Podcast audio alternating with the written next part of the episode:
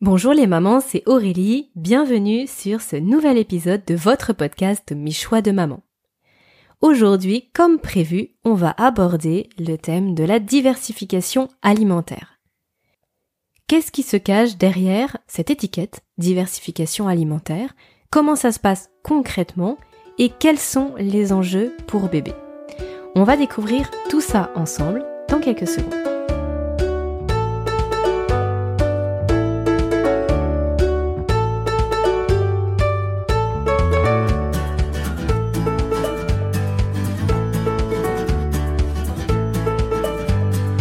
Les premiers mois de bébé, pas de questions réellement à se poser par rapport à son alimentation.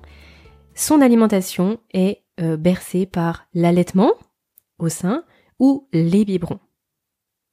Mais bien sûr, à un moment donné, on se doute bien qu'il va falloir que bébé il commence à apprendre à manger comme nous en tant qu'adultes. Comment ça se passe et quand est-ce que ça se passe? Euh, j'ai prévu de vous faire un podcast spécifique sur quand démarrer la diversification alimentaire. Ce sera probablement le prochain. Donc je vais pas trop m'étendre là-dessus. Il faut simplement savoir que d'après les études récentes, il y aurait une fenêtre propice pour l'introduction des aliments entre 4 et 6 mois. C'est donc ce qui est aujourd'hui recommandé par les médecins et les pédiatres pour commencer à donner un peu d'alimentation solide à bébé. Maintenant, comment ça se passe concrètement? On ne va pas pouvoir euh, commencer l'alimentation de bébé avec tout et n'importe quoi. En tout cas, ce n'est pas ce qui est préconisé aujourd'hui. Que ce soit l'Organisation mondiale de la santé ou, euh, les, institutions euh, nationales, en tout cas les institutions françaises, il y a un consensus sur le fait qu'on va commencer à donner certains aliments plutôt que d'autres à bébé, et il y a certains réflexes, certains conseils qui sont donnés pour justement éviter toutes les allergies, en tout cas les problèmes qui peuvent être liés aux allergies. Alors, bébé, depuis sa naissance, il ne connaît que le lait et au-delà de ça, il ne connaît que le liquide. Il n'a jamais mangé quelque chose qui ait une autre texture que le liquide. Donc ça va être une très grande étape pour lui, il va découvrir de nouvelles saveurs, de nouveaux goûts, mais aussi un nouveau rythme alimentaire, puisque là, par exemple, surtout s'il était au sein, il y avait des tétés à la demande, par exemple toutes les deux heures. Là, avec les repas, on va acquérir un rythme alimentaire qui va être plus similaire à celui que nous on connaît, euh, avec notamment le matin un, petit déjeuner, avec le repas du midi, le 4 heures la plupart du temps, la collation du goûter, et puis le soir. Ça veut pas dire que c'est si strict que ça, hein. on va tendre vers ça, mais bien sûr surtout si votre enfant il est allaité au sein, et il va y avoir des tétés entre temps. Hein. Ça c'est au début, ça va se mettre en place très progressivement. Mais voilà, les tétés, les biberons vont petit à petit diminuer au profit d'une alimentation plus solide. Alors, on considère que la diversification alimentaire, elle va jusqu'aux 18 mois, à peu près. En tout cas, ça, c'est ce que j'ai lu un peu partout, dans le sens où, à partir de 18 mois, normalement, on a pu intégrer tous les aliments qu'on souhaite faire découvrir à bébé. C'est-à-dire que, euh, par exemple, vous verrez, il y a certains aliments comme les légumineuses, comme les oléagineux ou qu'on va introduire un petit peu plus tard, on va pas introduire dès le début de la diversification alimentaire, un petit peu plus tard, mais normalement, aux 18 mois de bébé, il a tout goûté, il a goûté à tout, en tout cas, il a eu la possibilité de goûter à tout, et vous avez pu l'initier à, on va dire, 80-90% de ce qu'il est susceptible de manger à l'âge adulte. Donc ça, c'est ce que j'ai vu à peu près partout. Euh, moi, j'ai, je dirais, surtout après avoir lu le livre de Jacqueline Rossan, L'ombre de que finalement la diversification alimentaire, elle va jusqu'à 3 ans, puisque visiblement il faut attendre 3 ans pour que l'enfant ait un système de mastication complètement mature, et tous les organes qui interviennent dans la digestion complètement matures aussi. En plus de ça, à 3 ans, il a normalement l'autonomie nécessaire pour manger seul. Donc en tout cas, selon elle, la diversification alimentaire sous le sens le plus large du terme, va jusqu'à 3 ans. Donc ça fait une grande période où vous allez accompagner bébé petit à petit à découvrir effectivement de nouveaux aliments, de nouvelles textures, mais aussi à manger petit à petit seul, à manger avec ses doigts, à manger avec une cuillère, à manger assis, à manger à table. Voilà, tout, tout cet apprentissage-là, ça fait partie de la diversification alimentaire. Justement, ça c'était un point que je voulais aborder avec vous aujourd'hui. C'est le fait qu'il existe trois types de diversification alimentaire différents. Vous verrez que quand il s'agit de diversification alimentaire, il y a peu de choses qui sont complètement strictes, qui sont dans un cadre figé où personne ne déroge. La plupart du temps, il y a des, on va dire des courants de pensée, euh, des choses qu'on préconise, et en fonction des gens qui vous en parlent, vous allez avoir tel ou tel conseil. En ce qui concerne la manière dont on va démarrer la diversification alimentaire, il y a effectivement trois manières de faire qui sont différentes et qui sont mises en avant. Je dirais pas qu'il y en a une qui est complètement meilleure que l'autre. Je dirais simplement que ça va dépendre de votre organisation, de votre enfant, et puis de la façon dont vous voyez les choses, tout simplement. Alors, quels sont ces types de diversification alimentaire? La première, ça va être la diversification alimentaire dite classique. Pourquoi classique? Parce que c'est ce qui est le plus communément fait. C'est la diversification alimentaire qui, qui est le plus pratique à la fois pour vous et à la fois pour votre enfant. Pourquoi plus pratique? Parce qu'en fait, vous allez faire la transition entre le lait et les aliments vraiment très très en douceur. Bébé va pouvoir s'habituer, prendre ses repères assez facilement petit à petit, puisqu'on va lui présenter uniquement des textures qui sont très très lisses des purées qui sont très très mixées, un peu comme des veloutés. On va changer la texture vraiment tardivement et les morceaux n'arriveront que bien après, vers à peu près les 11 ou 12 mois de bébé. Ce qui est assez tard par rapport aux autres types de diversification qu'on va voir juste après. Donc pourquoi je dis simple aussi? Parce que ici c'est la cuillère qui va à la bouche de bébé. Donc en fait bébé est assez passif et en même temps vous vous êtes plus dans le contrôle. Euh, ça prend moins de temps ça, les repas vont plus vite, il y en a moins partout, il y a moins de nourriture euh, partout à droite à gauche, et puis on laisse aussi moins le choix à bébé. Ce qui est totalement l'inverse avec l'autre type de diversification alimentaire qui est très à la mode en ce moment, qui est très en vogue, qui est la DME. DME pour diversification menée par l'enfant. C'est le strict opposé. Donc c'est un concept qui est apparu il y a une quinzaine d'années et qui favoriserait plus que le premier type dont je vous ai parlé, qui favoriserait plus la motricité fine de bébé, qui le rendrait plus rapidement autonome vis-à-vis de son alimentation. Pourquoi? Simplement parce que dans cette méthode-là, vous allez directement présenter des aliments en morceaux ou entiers à votre enfant. C'est lui qui va les découvrir à son rythme avec les mains. Donc là, on oublie toute la phase de texture très lisse des purées, des compotes de tout mixé, on passe directement au morceau. C'est un apprentissage qui va demander plus de temps autour du repas, mais aussi plus d'attention de votre part, une attention de chaque seconde. Vous imaginez bien, votre enfant, il tient à peine assis, il a pas de dents, ou une ou deux, il a bu que du lait, et là, vous commencez à lui donner des bouts de brocoli, ou de la pomme de terre, ou de la carotte, et c'est lui qui se débrouille tout seul. Donc il va falloir vraiment l'accompagner, il va falloir faire attention qu'il s'étouffe pas. Il va falloir être très vigilante, et puis il va en mettre vraiment partout au large puisque lui il n'a pas de contrôle de ses mouvements dans un premier temps.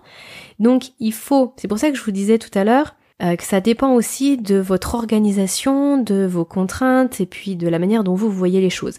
Parce que là, les repas vont prendre du temps. Si vous êtes complètement débordé, que vous rentrez le soir du boulot à 20h, qu'il faut faire manger votre bébé entre 20h05 et 20h15, clairement il n'y a pas de place pour la DME. Alors après, bien sûr, on peut toujours dire oui, mais c'est aux mamans de s'organiser, de prendre le temps. Euh, je suis vraiment très mitigée par rapport à ça parce que on peut pas toujours euh, choisir le travail qu'on souhaite, claquer des doigts et se retrouver dans un autre travail. On choisit pas forcément le temps de transport qu'on a pour aller à son travail. Il y a plein de choses qu'on choisit pas, parfois on subit et on fait avec et on doit s'adapter. Donc certes, la DME, je pense que c'est quelque chose qui est extrêmement bien pour les bébés, pour, pour bébé lui, par contre, c'est plus compliqué pour maman. À l'inverse, la diversification alimentaire classique, c'est beaucoup plus facile pour maman, c'est probablement moins bien pour bébé. C'est d'ailleurs pour ça qu'on arrive au troisième type, qui va être un petit peu un mixte des deux. C'est pas pour rien si ça s'appelle la diversification mixte, et qui va euh, être un bon moyen de composer avec les deux concepts précédents. C'est-à-dire qu'on va commencer par des purées et des compotes, puis très rapidement, on va introduire des morceaux, des aliments entiers à la fois on aura purée et compote quand nous, en tant que maman, on peut pas faire autrement, ou quand on sent que notre enfant il est fatigué, qu'il n'est pas en mesure de faire autrement. Mais en parallèle, il y aura quand même des morceaux, des aliments entiers quand on aura plus de temps, qu'on pourra lui consacrer donc plus de temps, qu'on pourra plus le surveiller, plus l'accompagner et l'aider à cheminer sur l'apprentissage de l'alimentation. C'est ce que moi j'ai choisi. Alors pour être honnête avec vous, je savais même pas que c'était ce que j'avais choisi. C'est-à-dire que à l'époque, j'ai suivi mon intuition, j'ai fait vraiment à l'instinct. Et c'est que après que j'ai découvert qu'il y avait plusieurs types de diversification alimentaire et que ça, ça en faisait partie. Mais en fait, très rapidement, je me suis rendu compte que en semaine, euh, quand il allait chez la nounou ou quand il était très fatigué, c'était vraiment très pratique de lui donner des purées et des compotes. Par contre, je trouvais que c'était bien appréciable et je voyais son évolution quand je lui donnais des choses plus compliquées à manger, quand je prenais le temps avec lui, que je l'accompagnais, que je lui donnais des morceaux, des textures qui étaient pas du tout lisses, euh, que je lui donnais des choses qui étaient qui sortaient vraiment de l'ordinaire. Là, je voyais que c'était très bénéfique pour lui. Du coup, là, c'était plutôt soit les soirs s'il n'était pas trop fatigué, soit les, les week-ends des jours fériés. Donc très rapidement, j'ai introduit ce qu'on appelle le finger food, c'est-à-dire le fait de pouvoir manger des choses avec ses mains, donc de l'alimentation en finger food, des, des légumes cuits qui s'y prêtent. Euh, je citais tout à l'heure les brocolis, c'est le cas avec le chou-fleur, avec les carottes, en fait il y a plein de légumes qui s'y prêtent. Et puis à l'inverse, quand je pouvais pas, quand c'était pas possible, là c'était purée et compote. Donc voilà, à vous de vous faire votre propre opinion, à vous de voir ce qui vous correspond le mieux, ce qui correspond le mieux à votre enfant aussi, et puis à votre organisation, à votre rythme de vie. Maintenant, au-delà de la théorie, au-delà de ce que vous vous souhaitez et au-delà de ce que vous vous dites, vous allez voir que dans la pratique, il y a quand même pas mal de choses à prendre en compte. La première chose, c'est bien sûr bébé. C'est-à-dire que votre enfant, si vous vous avez décidé de lui donner euh, des purées, des compotes, c'est possible que lui, en fait, il n'en veuille pas. Si à l'inverse, vous avez décidé de lui donner de l'alimentation solide, c'est possible qu'à l'inverse, il soit complètement reputé à ça. Alors je vous rassure, ça dure jamais longtemps. Hein. À chaque fois, euh, ça sont dans les premiers jours ou dans les premières semaines parce qu'il faut qu'il s'habitue aussi. Mais en tout cas, il va falloir être patient et il va falloir surtout s'adapter à votre enfant et être vraiment très attentif. Quand je vous disais tout à l'heure que quand je le sentais trop fatigué, je lui donnais pas d'alimentation en finger food, je lui donnais plutôt des purées, des compotes, c'est parce que j'ai vu qu'il s'étouffait, enfin il s'étouffait, façon de parler, hein, mais il, euh, il se heurtait plus facilement aux aliments, il était moins habile dans ses mouvements, il s'agaçait, ça l'énervait, du coup les repas c'était vraiment pas très agréable. Donc quand j'ai vu ça une fois, deux fois, j'ai dit ok, on arrête.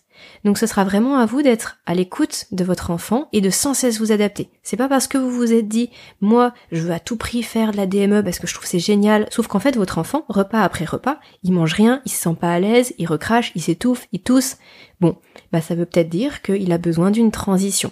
C'est le cas pour l'alimentation, c'est le cas sur beaucoup d'autres choses par rapport à nos bébés. Il faut vraiment qu'on soit le plus attentif possible à, à leurs besoins et à leur évolution et qu'on ne soit pas figé sur quelque chose qui serait trop rigide parce que, bah parce que tout est une question d'apprentissage, de palier, etc. Par contre, certaines choses sont à prendre en compte de manière un tout petit peu plus stricte. Surtout par rapport aux allergies, ça c'est vraiment la chose qui revient le plus souvent. Par exemple, on va vous dire ne testez qu'un seul aliment à la fois. C'est un petit peu contraignant au début de pas pouvoir mixer les goûts, mais c'est important pour repérer si votre enfant il a certaines allergies alimentaires. Forcément, si vous commencez à donner des purées ou des compotes ou plusieurs aliments en même temps, vous n'allez pas repérer quel aliment peut provoquer, euh, par exemple, des rougeurs, des plaques, des boutons, euh, ou, plus, hein, parce que c'est vrai que les allergies alimentaires, ça peut parfois être assez impressionnant, puisqu'il peut y avoir des, des gonflements au niveau de la gorge, des, une, impossibilité de respirer, voilà, des choses euh, qui sont assez effrayantes quand on est parent. Et c'est pour ça qu'il est toujours préconisé d'introduire un seul aliment pendant deux, trois jours d'affilée, voir comment l'enfant réagit, avant de passer à un autre aliment et surtout avant de mixer différents aliments. Ensuite, un autre point sur lequel il faut être assez vigilant, c'est le fait de ne pas donner trop de quantité d'un nouvel aliment à son enfant. Je m'explique. Votre, votre enfant, il a par exemple 10-12 mois, vous voulez intégrer des aliments qui sont un petit peu plus difficiles à manger. Euh, je fais une parenthèse, mais dans le carnet de santé, vous avez euh, vous avez un espèce de planning chronologique qui vous permet de voir quels sont les aliments qui sont préconisés en fonction de l'âge. Et vous allez voir que pour tout ce qui est légumineuses ou les aliments qui sont très très riches en fibres, il est plutôt conseillé de les introduire un tout petit peu plus tardivement. Et pour ça, faites attention à la quantité. Pourquoi? Parce que à chaque fois que votre enfant il va manger un nouvel aliment, surtout des aliments qui sont un petit peu plus durs à digérer, il va devoir créer de nouvelles enzymes. Forcément, au début, euh, son corps n'est pas habitué, son système digestif n'est pas habitué. Il va falloir qu'il crée de nouvelles enzymes pour pouvoir digérer tout ce qu'on lui amène. Donc par exemple, si vous commencez à lui donner des pois chiches, des lentilles, des pois cassés, euh, bah, les oléagineux, c'est la même chose aussi. Allez-y doucement en termes de quantité.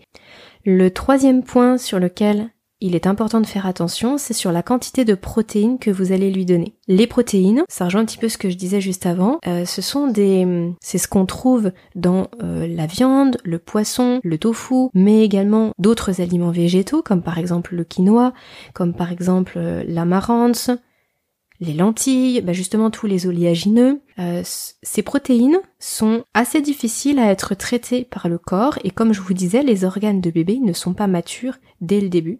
Donc il ne faut pas le surcharger de protéines. Donc là c'est pareil, fiez-vous à ce que vous avez dans le carnet de santé parce que ça fait des repères. Par exemple, euh, au début vous allez lui donner un quart d'œuf avec 10 grammes de viande par exemple et puis après vous allez passer à un demi-œuf, etc.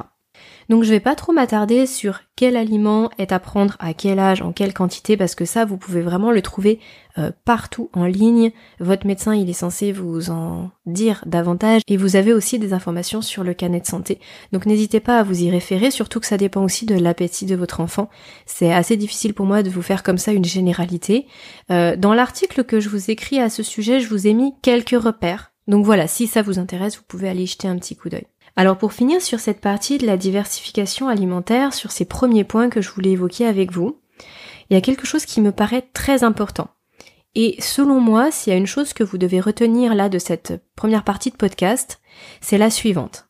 C'est que la diversification alimentaire, ça se prépare et ça nécessite que vous restiez zen. Donc ça fait bien sûr écho à ce que je viens de vous dire, mais si vous êtes stressé, si vous êtes vraiment pas du tout flexible, si vous êtes trop strict, mais en même temps, si vous n'êtes pas du tout préparé, euh, vous risquez de bloquer votre enfant. Les repas risquent d'être vraiment très compliqués, très pénibles.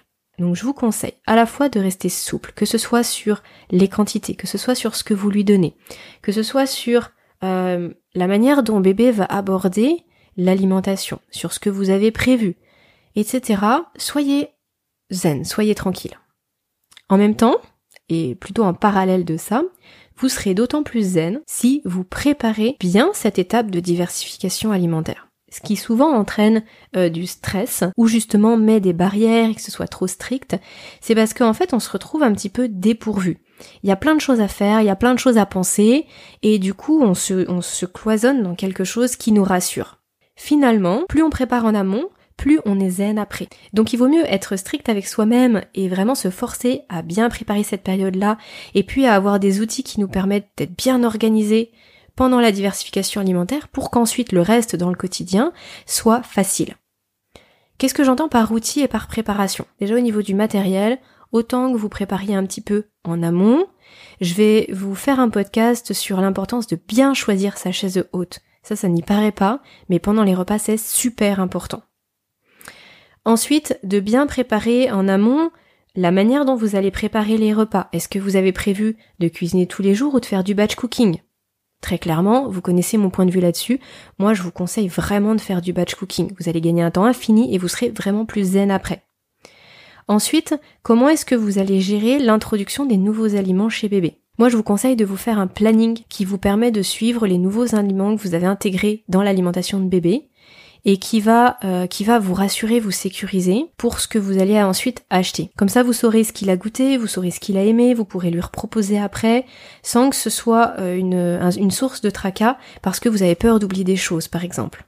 Ensuite, se préparer, ça veut dire aussi se libérer du temps.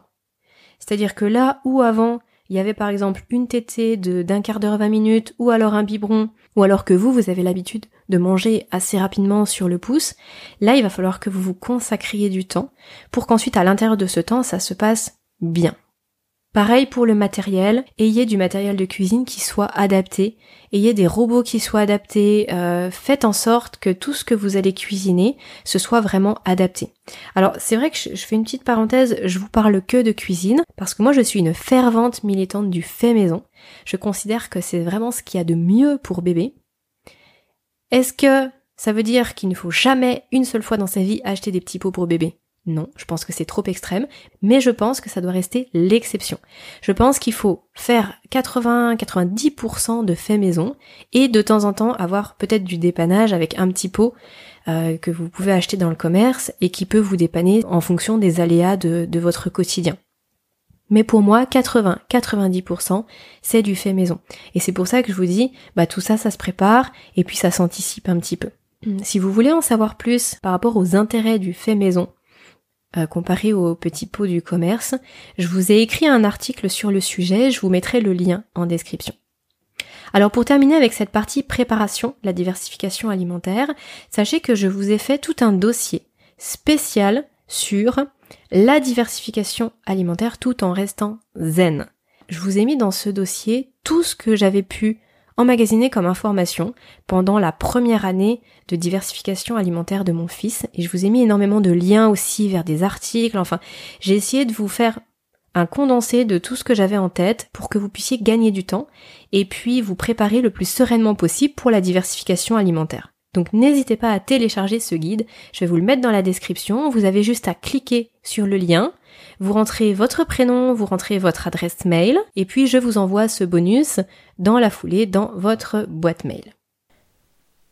Alors maintenant, je souhaiterais attaquer la seconde partie de ce podcast. Comme je vous l'avais dit dans le dernier épisode, je voudrais vraiment parler avec vous de la diversification alimentaire sous un autre angle.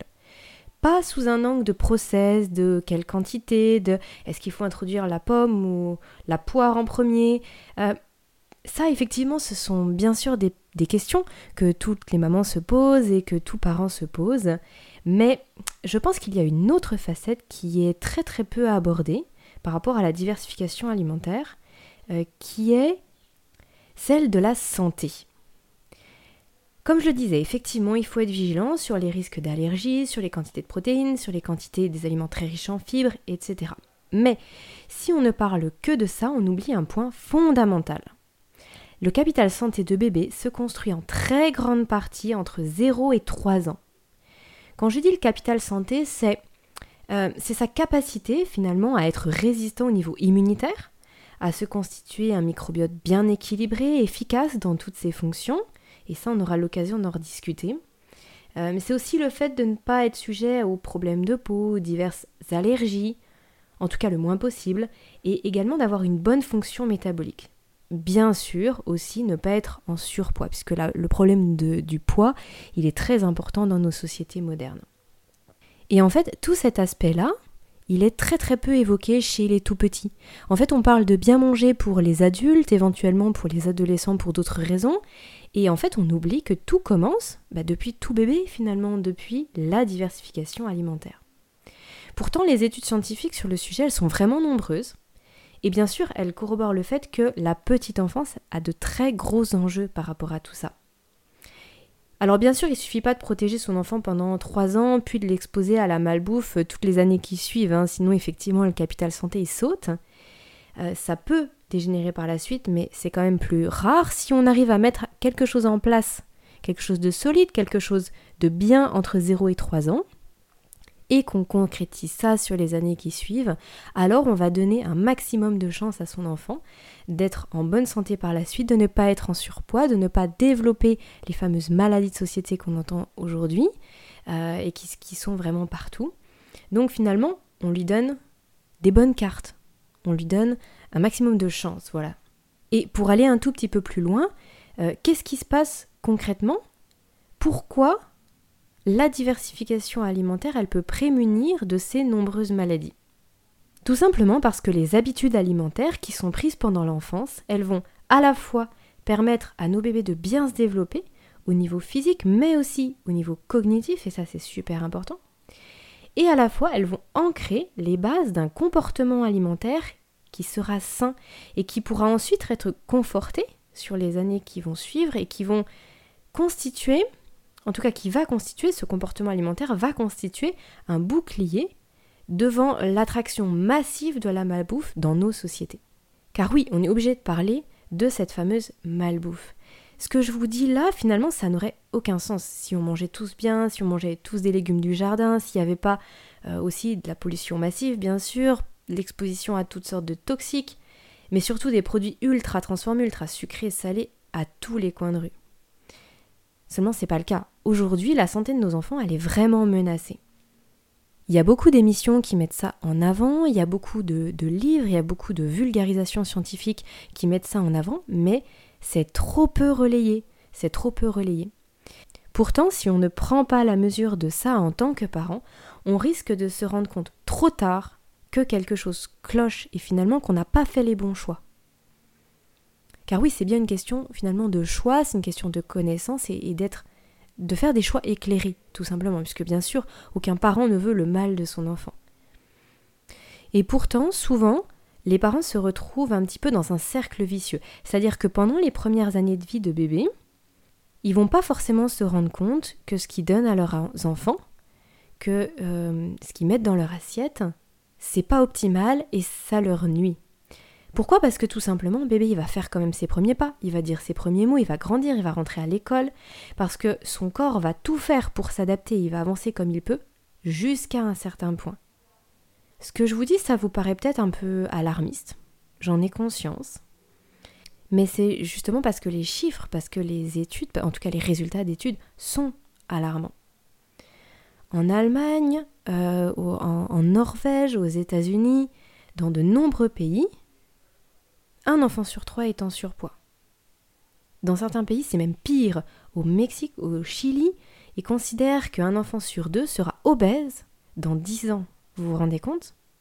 Des maladies qui existaient à peine il y a 50 ans et qui concernaient surtout les seniors vont toucher aujourd'hui les plus jeunes, des, des, adolescents, des jeunes adultes de 17-18 ans. Je pense par exemple au diabète, à l'hypertension, à tous les troubles métaboliques en général. Et on peut même aller plus loin, c'est-à-dire qu'il y a des recherches récentes sur les cas d'autisme, d'hyperactivité ou de nombreux troubles du comportement, mais aussi pour tout ce qui est asthme, intolérance alimentaire, euh, pour toutes ces choses-là, de nombreuses études qui mettent en avant les coupables suivants, c'est-à-dire la détérioration du microbiote, la consommation massive de sucre, mais aussi la consommation massive de produits laitiers. Et tous ces facteurs vont faire exploser justement toutes ces maladies dans une mesure qu'on n'a jamais connue. C'est-à-dire qu'en 50 ans, on a une explosion de ces cas-là qui est exponentielle. Et pourtant, 50 ans, c'est qu'un demi-siècle, je veux dire, à l'échelle de, de l'humanité ou même de l'homme tel qu'on le connaît, on va dire, dans les sociétés industrielles, euh, de façon plus récente, c'est quand même énorme. Alors du coup, qu'est-ce qu'on fait? Parce qu'il y a quand même des autorités publiques, il y a quand même des institutions qui prennent ça en compte et qui essayent, en tout cas sur euh, certaines villes, dans certains pays, au niveau local, on essaye de trouver des solutions, par exemple dans les écoles, pour, que les enfants mangent moins de fast-food, fassent plus d'activités. On essaye également de désintoxiquer, entre guillemets, les jeunes qui sont accros au soda ou aux boissons énergisantes. Mais finalement, quand on y réfléchit, est-ce qu'il ne serait pas plus sage d'agir en amont? On dit pourtant très sagement qu'il vaut mieux prévenir que guérir, non? Alors, pour en revenir à notre diversification alimentaire, concrètement, oui, c'est important de bien choisir son matériel, d'être à l'écoute de son bébé, tout ce qu'on a dit avant et tout ce que vous pouvez retrouver sur mon site aussi. Mais là, dans le podcast, j'essaye juste qu'on puisse avoir peut-être une autre dimension à la réflexion, qu'on puisse peut-être aller plus loin. Les mamans, faisons en sorte que nos bébés grandissent le mieux possible, soient le plus en forme possible, et puis soient le mieux armés, justement pour euh, rester en bonne santé dans cette société qui est vraiment très toxique, euh, qui est très toxique et qui le sera de plus en plus, par rapport à tout ce que j'ai cité tout à l'heure. Alors ça veut dire quoi? Plusieurs points. Alors je ne vais pas tous les euh, détailler ici, mais ce sont des pistes de réflexion et ce sont des choses que j'aborderai avec vous dans, les podcasts qui vont suivre en fonction des thématiques. Déjà, cuisinons maison. Faisons une part belle aux fruits et légumes. Les végétaux doivent vraiment représenter 80% de notre alimentation. euh, la plupart du temps, ils représentent 20%. Et après, on se dit, mais je comprends pas, mon enfant, il a des problèmes de transit, etc. C'est catastrophe, les problèmes de transit. Ça crée d'ailleurs beaucoup de maladies derrière et, et les mamans prennent pas assez ça en compte. Bon, bref, j'ai fait une digression. Ensuite, achetons nos produits bio et si possible en local. Soyons vigilantes sur les quantités des produits laitiers de vache qu'on donne à nos enfants. Euh, oui, jusqu'à 3 ans, 3-4 ans, les enfants ils vont tolérer les produits laitiers. C'est pas une raison pour leur donner 4-5 produits laitiers par jour, surtout des produits laitiers de vache. Euh, enfin, voilà, j'aurai l'occasion d'y revenir, mais ça crée beaucoup plus de problèmes euh, que ça n'en résout. Donc il y a aussi les produits euh, de chèvre ou de brebis qui vont être moins problématiques et qui sont une bonne alternative pour les enfants. Ensuite, euh, c'est important qu'on remplace un maximum les céréales riches en gluten par des produits qui vont être tout aussi rassasiants, mais qui ne sont pas de la pure colle pour les intestins de bébé. Mais c'est vrai aussi pour vous les mamans. Hein. C'est vrai qu'il y a beaucoup de personnes qui sont intolérantes ou qui sont sensibles au gluten qui ne le savent pas. Et le jour où elles arrêtent de manger des produits riches en gluten, elles revivent au niveau digestif, au niveau des douleurs intestinales, etc. Et quand on introduit trop tôt, mais surtout en trop grande quantité euh, du gluten dans l'alimentation de bébé, il y a vraiment des gros risques de porosité de l'intestin, de maladies auto-immunes qui en découlent. Et, c'est trop dommage parce qu'il y a beaucoup d'alternatives, mais c'est pareil, on aura l'occasion d'en rediscuter. Ensuite, qu'est-ce que je voulais vous dire? Euh, Oui, je voulais aussi euh, insister sur le fait qu'on doit vraiment faire attention à l'intérêt nutritionnel des aliments, qu'on donne, euh, les aliments qu'on va donner le plus fréquemment à nos enfants. Donnons-leur des aliments qui sont au niveau nutritionnel riches, qui sont des condensés de vitamines, de minéraux. On oublie ce qu'on appelle les calories vides. Euh, moi, je sais pas, des, hum, même les pâtes, par exemple, les pâtes, alors déjà, c'est riche en gluten, mais en plus de ça, ça n'apporte vraiment pas grand-chose d'intéressant à notre enfant. Il vaut mille fois mieux leur cuisiner des patates douces, euh, de la courge, euh, du panais, du topinambour, voilà des choses qui vont qui vont être aussi très riches gustativement, ça a beaucoup de goût et surtout c'est un condensé de bons nutriments. Très important aussi, varions un maximum les repas de, nos enfants. Il faut les éveiller à toutes les saveurs, c'est ce qui va leur permettre, après en grandissant, d'avoir aussi une palette alimentaire qui sera très vaste. Et puis au moins, quand ils n'aiment pas quelque chose, on a encore beaucoup d'autres choses à leur proposer, et donc on ne se rabat pas systématiquement sur les pâtes, les patates et le riz. Et du coup, même nous, en tant que maman, quand on cuisine, ça nous donne vraiment beaucoup plus de possibilités, on est beaucoup moins restreinte. Et enfin, la dernière chose, le dernier point, dans, tout ce que je voulais vous lister, là, qui me semblait vraiment crucial, vraiment très important, c'est le fait qu'il ne faut pas tomber dans un piège qui est vraiment très très commun. C'est le fait de se dire, puisqu'il peut en manger, alors on n'a qu'à lui en donner, alors il doit en manger. Car oui, finalement, quand on y réfléchit, un enfant de 1 an, il peut techniquement manger des frites, manger des pâtes à tartiner, manger du pâté en croûte, mais est-ce que, pour autant, on doit leur en donner Est-ce que vous ne pensez pas que leur organisme en pleine croissance a finalement autre chose à faire que de gérer l'élimination massive de sucres raffinés, d'acides gras trans, de nitrites, pour finalement ne citer que ça, il y a beaucoup d'autres choses aussi qui rentrent en compte. Vraiment, moi je pense que à travers l'apprentissage de l'alimentation, à travers cette fameuse diversification alimentaire, on a la possibilité de les protéger un maximum et autant le faire quand on peut. Ça, c'est vrai que c'est une, réflexion qu'on a en tant que maman, et vous vous êtes sûrement dit ça si vous cherchez à faire le mieux de ce qu'il y a pour vos enfants. C'est qu'après, quand ils vont aller à l'école, quand ils vont aller chez les copains, quand ils vont aller en colonie de vacances, je ne sais pas trop, vous ne pourrez pas gérer grand-chose on, peut pas toujours faire les gamelles pour nos enfants et puis euh, gérer le fait qu'ils vont pas aller euh, picorer à droite et à gauche, qu'on va rien leur donner d'autre à manger. Et c'est finalement assez normal et c'est pas grave si justement, déjà au début de leur vie, on a bien démarré et si à la maison, on est, euh, on est au top, si à la maison ils mangent vraiment sainement. Donc c'est vrai que je, vous parlais des études tout à l'heure et les études sur le sujet elles manquent pas. Mais malheureusement, c'est beaucoup plus facile de garder ses anciennes habitudes, c'est beaucoup plus facile de garder des œillères finalement plutôt que de se donner les moyens de bien faire. C'est ce que je trouve vraiment regrettable aujourd'hui. C'est qu'on a à la fois euh, des mamans qui vont pas du tout se rendre compte qu'il y a un lien entre alimentation et santé, hmm, malheureusement. Et moi, ce que je trouve le plus regrettable, ce sont les mamans qui se disent ouais, c'est pas terrible ce que je fais, mais euh, bah tant pis en fait, j'ai pas trop, je prends pas le temps de chercher à faire mieux ou de chercher comment je pourrais faire mieux.